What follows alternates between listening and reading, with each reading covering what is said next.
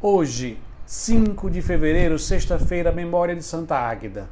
Iniciamos mais um programa, o Salmo do Dia. Santa Águida, Virgem e Marte, Marte do terceiro século.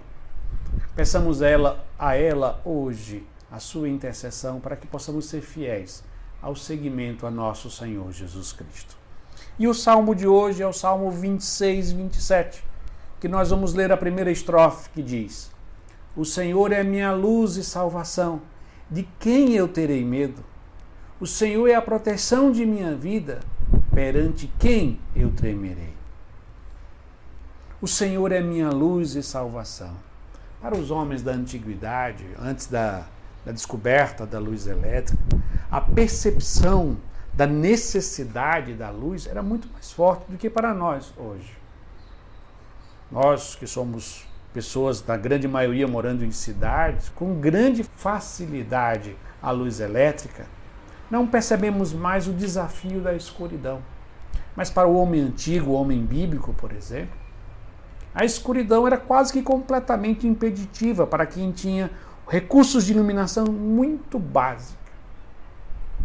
Por isso que o próprio Jesus vai dizer: Eu sou a luz do mundo, quem me segue não caminhará nas trevas. E o salmista, além de falar que o Senhor é a luz, ele diz que o Senhor é a salvação. Jesus veio nesse mundo para nos salvar. Nos salvar de três grandes inimigos: do pecado, da morte e do demônio. Três inimigos que buscam destruir a nossa vida. E como ele nos salvou?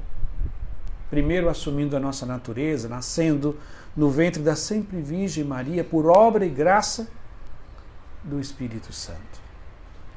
Depois ele morre numa cruz, ressuscita, e por isso ele é o nosso Salvador.